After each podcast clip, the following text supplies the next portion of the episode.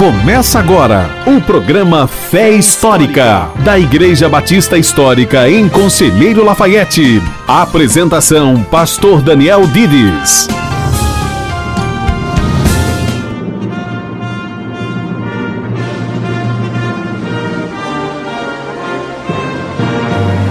Bom dia, queridos ouvintes da Rádio Ativa FM. Quem fala é o pastor Daniel Dides. Estamos iniciando agora um programa Fé Histórica, programa da Igreja Batista Histórica em Conselheiro Lafayette. Estaremos nesse programa até o horário de 11 horas falando sobre a mensagem da salvação. Está também comigo no estúdio esta manhã o pastor Adriano. Bom dia, pastor Adriano. Bom dia, pastor Daniel. Bom dia, ouvintes. Pela graça de Deus, mais uma vez estamos aqui para falar sobre a palavra de Deus. Bem, nós temos falado nos últimos dias sobre a doutrina da salvação e continuaremos falando sobre a salvação hoje com uma mensagem no capítulo 6 de João. Uma passagem muito importante. A mensagem será sobre a conversão. E eu gostaria de perguntar para você, biblicamente, pastor Daniel, como que nós devemos entender esse evento da salvação? Quem que toma a iniciativa para que uma pessoa seja salva? Deus ou nós tomamos a iniciativa para encontrarmos, para acharmos a salvação? Biblicamente, sempre a iniciativa na salvação parte de Deus. Na verdade, a Bíblia nos diz, em Romanos 3, por exemplo, que não há quem busque a Deus. Não existe nenhum ser humano caído, pecador, que tenha essa disposição, essa índole de si mesmo. Então a gente vê isso desde o jardim do Éden. Uma vez que o ser humano pecou, eles fugiram de Deus e Deus é que foi atrás. Então isso acontece até hoje. Se existe reconciliação entre Deus e o pecador, isso acontece porque Deus é quem toma a iniciativa e Deus é que busca o pecador. Mas, pastor Daniel, a Bíblia não diz que nós devemos buscar a Deus. Né? Os ouvintes podem lembrar, existem textos na Escritura muito conhecidos como buscar ao Senhor enquanto se pode achar. Também nós temos chamados claros ao arrependimento, chamados à fé no Senhor Jesus Cristo. Como é que nós devemos então entender esses textos bíblicos? Sim, certamente o nosso dever é de buscar a Deus. E para uma pessoa se converter, ela tem que buscar a Deus e clamar a Deus e se converter e tudo isso. Mas a realidade é que nós só fazemos isso uma vez que Deus opera em nossos corações, porque em nosso estado como pecadores não é esse o nosso interesse. Então Deus tem que vir e operar em nossos corações é uma obra do Espírito Santo que faz com que haja uma nova índole, uma nova disposição. Então Deus agindo assim é que existe em nós então um interesse por isso. E então nós fazemos uma decisão, a nossa decisão, nossa escolha é uma escolha real, mas ela se dá pela graça de Deus que operou em nós para nos conduzir nessa direção. Então, num certo sentido, podemos dizer que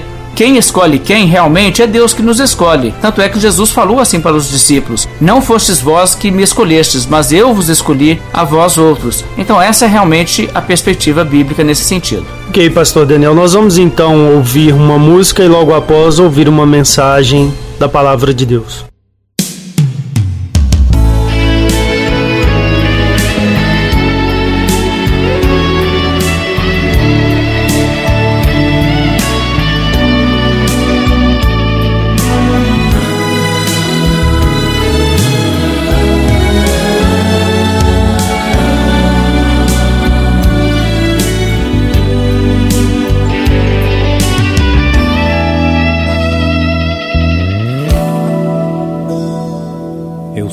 Verdadeiro espanto no meu coração em constatar que o Evangelho já mudou.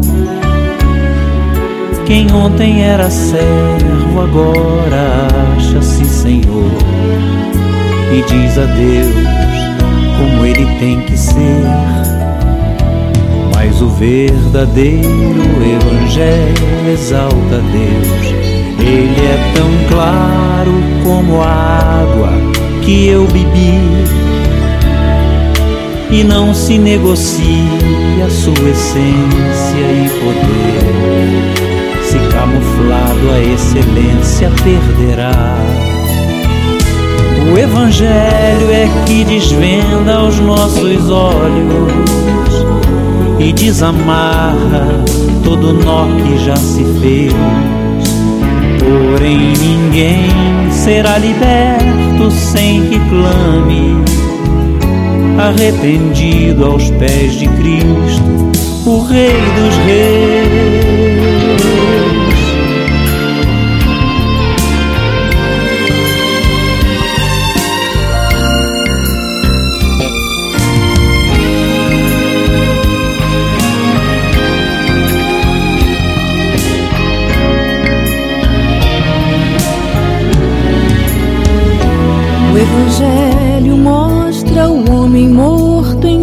Pecar, sem condições de levantar-se por si só. A menos que Jesus, que é justo, o arranque de onde está e o justifique, o apresente ao Pai.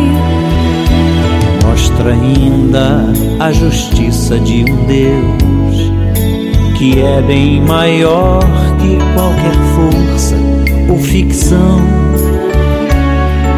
que não seria injusto se me deixasse perecer, mas soberano em graça me escolheu. E é por isso que não posso me esquecer, sendo seu servo, não lhe digo o que fazer, determinando ou marcando hora para acontecer o que sua vontade mostrará. O Evangelho é que desvenda os nossos olhos e desamarra. Você está ouvindo o programa Fé Histórica. É hora da exposição da palavra de Deus. João capítulo 6, a partir do verso 37. Todo aquele que o Pai me dá, esse virá a mim. E o que vem a mim, de modo nenhum o lançarei fora, porque eu desci do céu não para fazer a minha própria vontade, sim a vontade daquele que me enviou. E a vontade de quem me enviou é esta: que nenhum eu perca de todos os que me deu. Pelo contrário, eu o ressuscitarei no último dia. De fato, a vontade de meu Pai é que todo homem que vir o Filho e nele crer tenha a vida eterna, e eu o ressuscitarei no último dia. O capítulo 6 de João nos fala sobre discípulos de Jesus que deixaram de segui-lo. Você já conheceu alguém que seguiu a Cristo por algum tempo e depois o abandonou? Em todos os tempos houve pessoas que integraram igrejas que deixaram de seguir na igreja, pessoas que professaram fé em Cristo e depois renegaram fé em Cristo. Por que isso acontece? E o que acontece com as pessoas que abandonam o caminho? Essas pessoas continuam salvas ou essas pessoas perdem a salvação? Bem, eu espero que você tenha percebido que isso é um falso dilema. A proposta que eu fiz foi uma proposta entre duas ideias e, na verdade, nenhuma dessas duas está correta. Veja bem, a minha pergunta foi assim: o que acontece com essas pessoas? Elas continuam salvas ou elas perdem a salvação? Veja que dessa forma de colocar existe a pressuposição de que necessariamente essas pessoas estavam salvas. E existe, claro, uma outra possibilidade: elas nem eram salvas.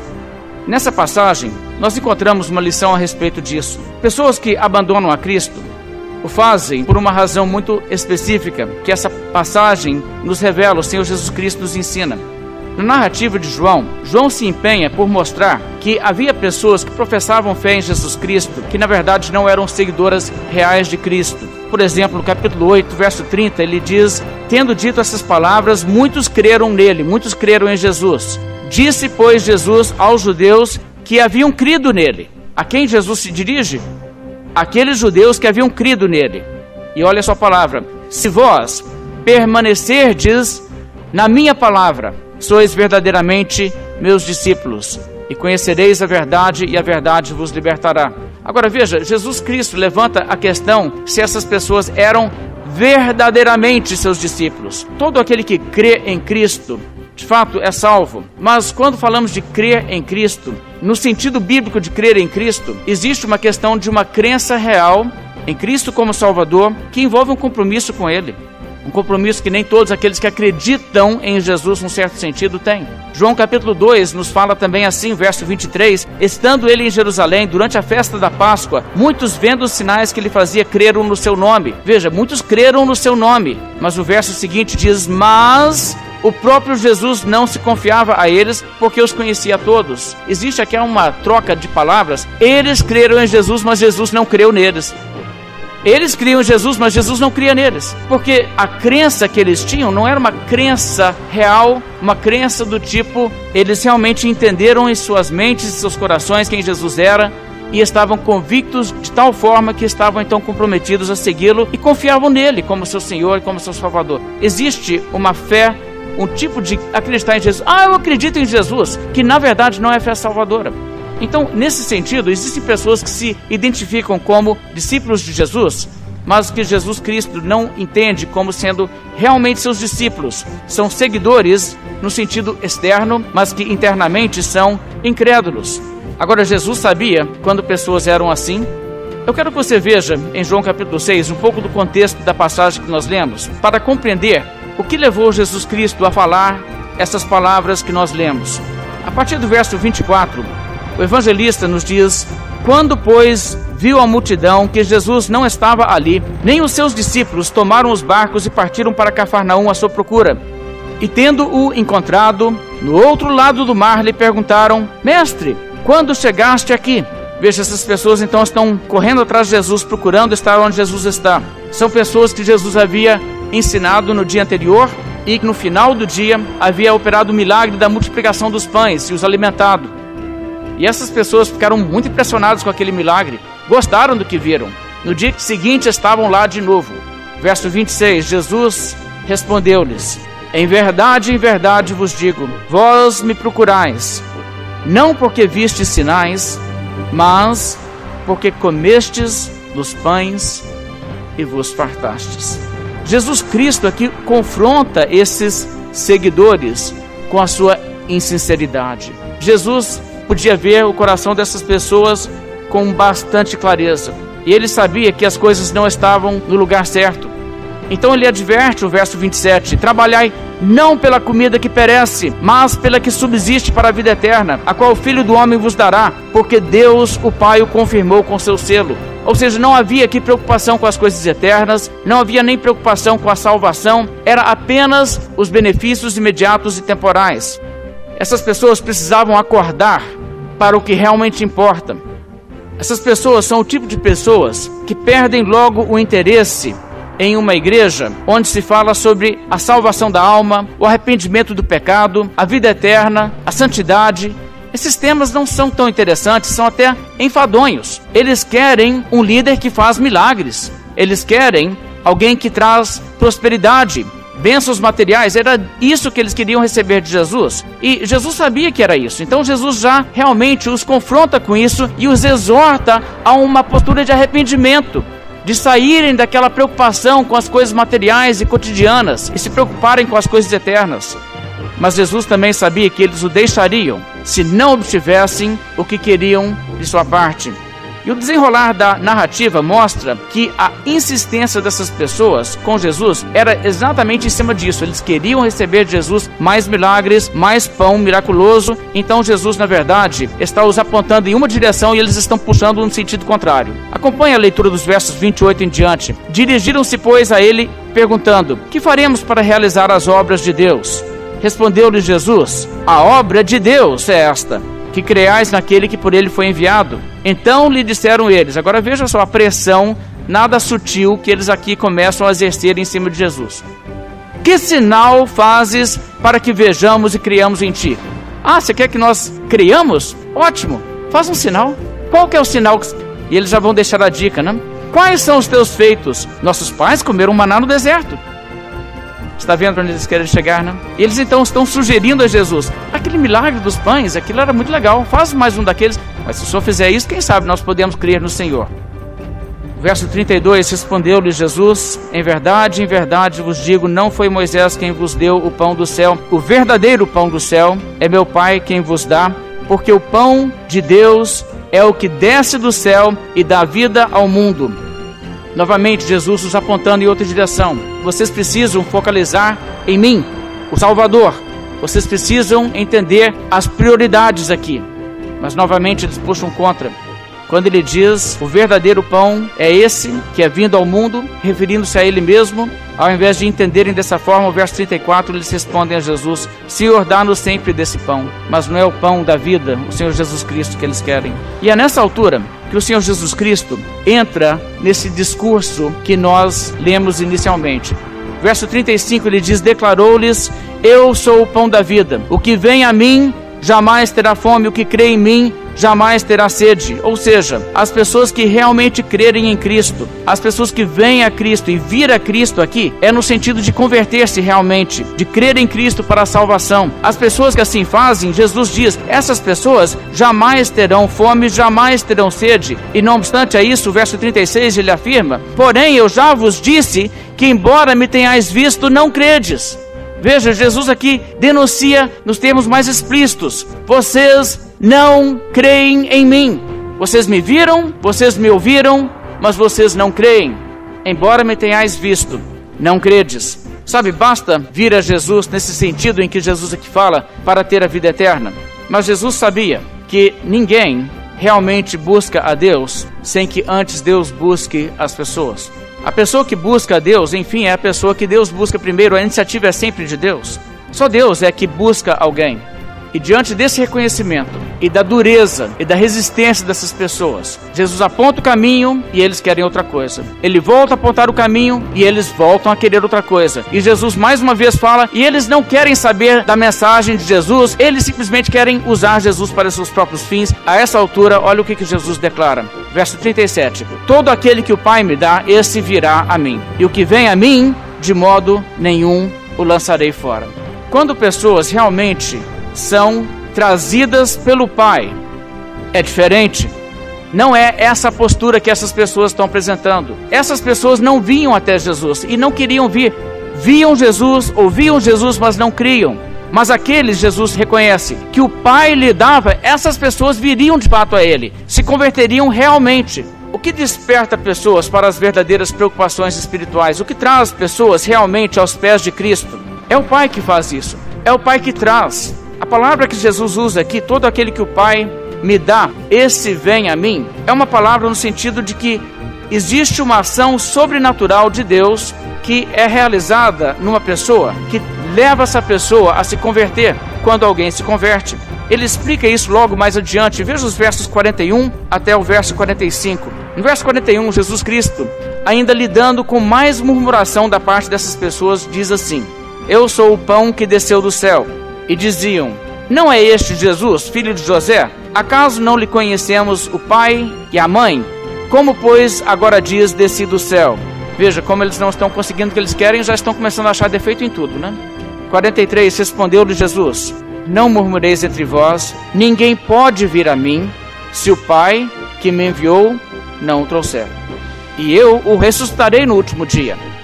Está escrito nos profetas, e serão todos ensinados por Deus, Portanto, todo aquele que da parte do Pai tem ouvido e aprendido, esse vem a mim. Agora, essa declaração de Jesus esclarece muito aquilo que ele quis dizer quando ele disse no verso 37: Todo aquele que o Pai me dá, esse virá a mim. Existe uma coisa que é certa: pessoas que o Pai dá a Jesus vêm. Elas vêm de fato, elas convertem. Esses não queriam se converter, esses não vinham a Jesus, mas todo aquele que o Pai dá, esse vem. E aqui Jesus explica o que está acontecendo. Ele diz: Olha, na verdade, verso 44, ninguém pode vir a mim, ninguém pode se converter a Cristo se o Pai que me enviou não o trouxer, Jesus diz. E essa palavra trouxer é uma palavra interessante. Digamos que lá da sua casa você quisesse trazer uma cadeira aqui para a igreja. A cadeira cooperaria contigo? Você teria que trazer essa cadeira, né? Talvez você já trouxe uma visita para a igreja onde você chamou a visita, mas você propôs e a pessoa aceitou e a pessoa veio caminhando. Mas a cadeira não veio caminhando. A cadeira teve que vir carregada ou arrastada. E até uma tradução legítima dessa palavra, traduzi-la como arrastar. E Jesus está dizendo: ninguém vem a mim a não ser que o Pai trouxer essa pessoa. Assim como nenhuma cadeira vai vir para cá se alguém não trouxer essa cadeira. Ela não virá sozinha. E é assim que Jesus descreve a conversão. Conversão, quando é real, se dá assim. Deus traz. Deus age e isso acontece. E então ele remete a uma passagem do Velho Testamento e ele cita a essa altura Isaías 54, verso 13. Eu quero ler a passagem original. O texto original de Isaías está falando sobre as bênçãos de Deus para o seu povo redimido e diz assim: todos os teus filhos serão ensinados do Senhor e será grande a paz dos teus filhos. E o que é interessante é que Jesus então cita essa passagem. Está escrito nos profetas: serão todos ensinados por Deus. Portanto, Jesus conclui: todo aquele que da parte do Pai tem ouvido e aprendido, esse vem a mim. Agora, está vendo? Para que alguém venha a Jesus, é necessário que essa pessoa seja trazida pelo Pai. E o que Jesus Cristo então aqui está reconhecendo é que quando o Pai opera, então a conversão real sucede. Essa passagem, como vocês provavelmente já sabem, é uma passagem polêmica, existe uma controvérsia em torno dela. Existem algumas pessoas que querem explicar essa passagem da seguinte forma: elas querem dizer, olha, o que Jesus Cristo diz aqui é verdade. É impossível uma pessoa se converter sem Deus trazer. Mas Deus traz todo mundo. E aí depende da pessoa usar o seu livre-arbítrio para então, de fato, se converter. Porque Deus está trazendo todo mundo, mas a pessoa pode resistir ou não resistir. A pessoa pode sabotar o projeto de Deus ou a pessoa pode cooperar. É isso que está sendo dito aqui?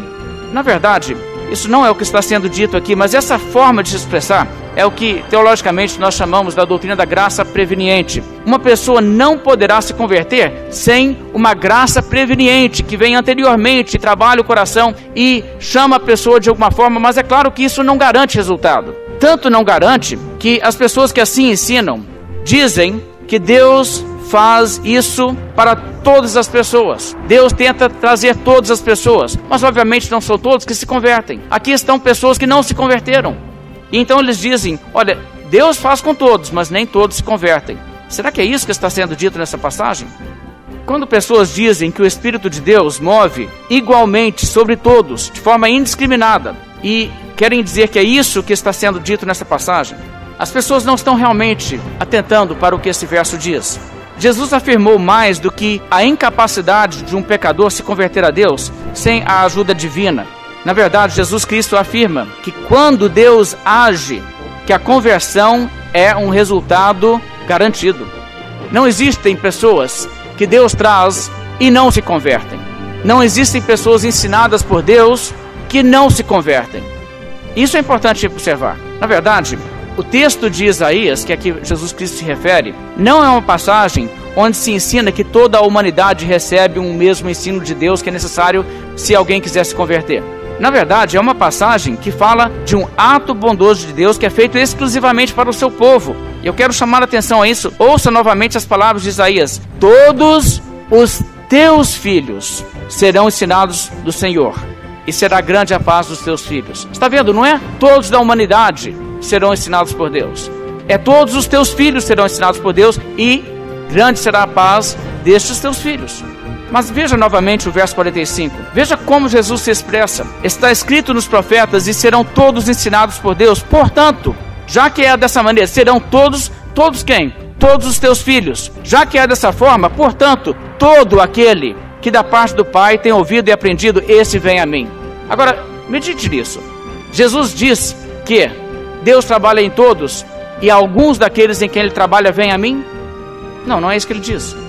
Ele diz que todo aquele que da parte do Pai tem ouvido e aprendido, esse vem. Não existe um único caso sequer de alguém em que o Pai opera dessa forma para trazer a pessoa e que a pessoa de alguma forma resiste, empaca e não vem. Todo aquele, todo aquele que da parte do Pai tem ouvido e aprendido, esse vem. Todo aquele que é ensinado por Deus, esse vem. Então, essa declaração de Jesus está falando de uma obra eficaz, de uma atuação de Deus que infalivelmente resulta em conversão. É uma graça especial. E se isso fosse feito a toda a humanidade, não haveria dúvida, toda a humanidade seria convertida. Estamos falando de uma coisa especial que Deus não faz para todos. Agora, uma vez que todo aquele que da parte do Pai tem ouvido aprendido, esse vem, não há ninguém que Deus traz que deixa de se converter. De fato, quando Deus realiza essa obra, o resultado positivo é tão certo que Jesus Cristo mesmo diz que a razão pela qual alguns ainda ali eram descrentes é porque eles não haviam recebido essa operação de Deus em suas vidas.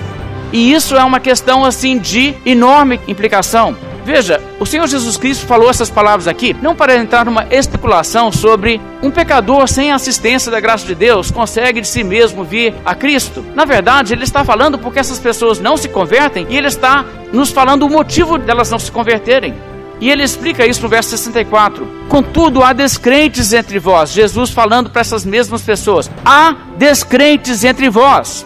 Pois Jesus sabia desde o princípio quais eram os que não criam e quem o havia de trair. Por causa disso é que vos tenho dito: ninguém poderá vir a mim se pelo Pai não lhe for concedido. Ah, aqui existe uma palavra importante. Você então pergunta por que, que Jesus falou sobre isso? É para fazer um ensino teórico sobre a necessidade da graça? Não, na verdade não. É uma coisa muito mais prática do que isso. Jesus falou isso porque havia descrentes entre eles, e o que Jesus Cristo está dizendo é que já que ninguém pode vir a Ele se pelo Pai não for concedido, essas pessoas que ali estavam, que eram descrentes, eram descrentes exatamente por causa disso. O Pai nunca lhes havia concedido que viessem a Cristo. É por isso. Se a obra do Pai tivesse sido feita nessas pessoas, elas viriam a Cristo. Como não era feita, eles não viam. Havia descrentes entre eles exatamente por causa disso, porque ninguém pode vir a Cristo se pelo Pai não for concedido. É por isso que havia descrentes entre eles. Então não tem como alguém dizer Jesus está ensinando uma coisa que Deus faz para todos. É muito claro isso. Vemos então aqui a graça livre e soberana de Deus, que resulta na conversão quando ela opera. Crer em Cristo é preciso. A Bíblia declara que quem crer será salvo, quem porém não crer será condenado. Crer, portanto, é absolutamente necessário. No entanto, ninguém irá realmente crer em Cristo, a menos que Deus traga essa pessoa, a menos que o Espírito de Deus ensine essa pessoa, a menos que essa pessoa receba a graça da conversão como um dom de Deus. E Deus realiza isso quando Ele salva pessoas. A Bíblia nos fala, por exemplo, no livro de Atos, o caso de Lídia. Você deve se recordar dessa passagem. Lídia era uma vendedora de púrpura da cidade de Tiatira. Em Atos 16, a Bíblia diz que o Senhor lhe abriu o coração para atender às coisas que Paulo dizia. Paulo pregou, essa mulher ouviu e ela se converteu. Mas ela se converteu, sabe por quê? O Senhor lhe abriu o coração para atender às coisas que Paulo dizia. Agora eu faço uma pergunta: seria possível Deus abrir o coração de Lídia para que ela atendesse às coisas que Paulo dizia e ela não crer? Seria possível Deus abrir o seu coração e seu coração ainda estar fechado? Entende? Quando Deus abre o coração, o coração está aberto, não está mais fechado. Então é uma obra eficaz. E toda a perspectiva do ensino de Jesus é de que a salvação é uma obra de Deus, é um dom de Deus, é uma ação de Deus na vida de uma pessoa. Isso então nos ajuda a entender o que Jesus Cristo está dizendo. E vamos voltar para o capítulo 6 e vamos então observar bem o que, que Jesus está dizendo aqui. Jesus está lidando então com pessoas que não se convertem e não querem se converter e não irão se converter. Não existe possibilidade de que eles venham a Cristo se Deus não operar. Mas ele também reconhece o seguinte: quando Deus opera, também não existe possibilidade de que eles venham mais tarde a se desligar de Cristo e serem lançados fora. Por isso, no verso 37, ele prossegue e diz assim: O que vem a mim, de modo nenhum, o lançarei fora. O que vem a mim, de modo nenhum, o lançarei fora.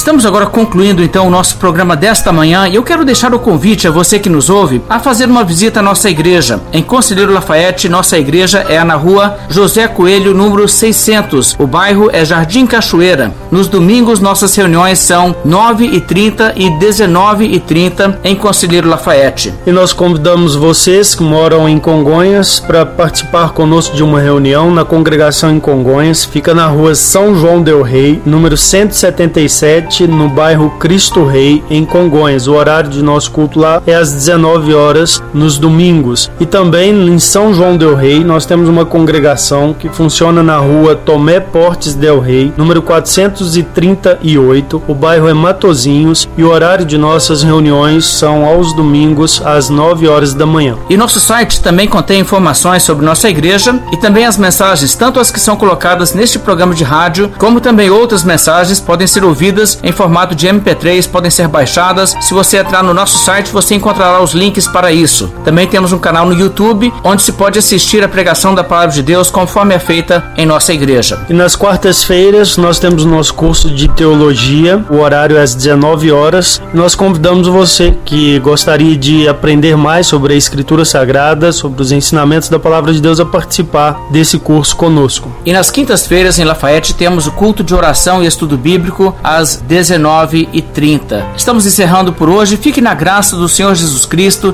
Até o próximo sábado para o próximo programa Fé Histórica. A Igreja Batista Histórica apresentou Fé Histórica, um programa da Igreja Batista Histórica de Conselheiro Lafayette. De volta no próximo sábado às dez e meia da manhã, aqui na Ativa FM.